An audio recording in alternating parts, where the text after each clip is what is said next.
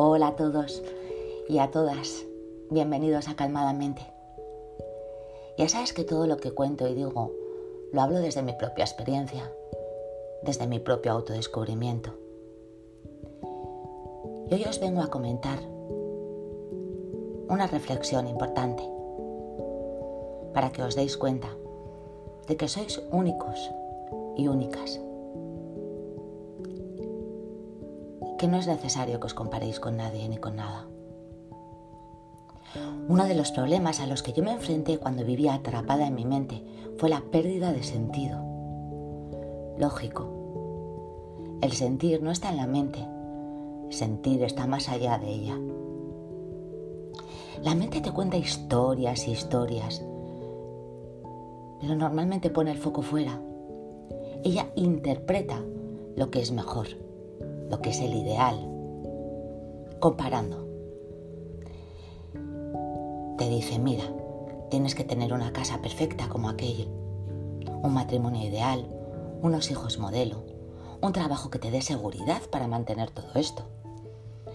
Da igual si esto tiene o no sentido para ti. Esto es lo que hay que hacer. Es lo que hace todo el mundo. Si no, jamás vas a ser feliz. Así que tú verás entonces dejas de atender a lo que sí tiene sentido para ti. Date cuenta de una cosa, compararse es inútil, porque cada persona es única. Todos tenemos valores, pero cada uno tiene su propio cóctel de valores. Todos hemos venido a aprender, pero cada uno tiene que realizar su propio aprendizaje. Para todos es importante que las cosas tengan sentido, pero el verdadero sentido de cada uno es único e intransferible. Por eso, ¿por qué no dejas de compararte y comienzas a escucharte?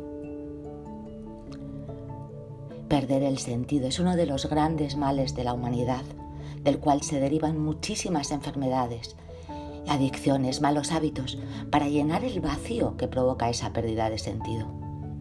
Así que comienza a preguntarte qué es lo que tiene sentido para ti, pero para ti realmente, en exclusiva, sin comparación alguna. No porque se supone que tienes que hacer algo, sino porque realmente sientes que lo quieres hacer. Sientes que para ti es importante. Así que pregúntatelo. ¿Qué es lo que tiene sentido para ti?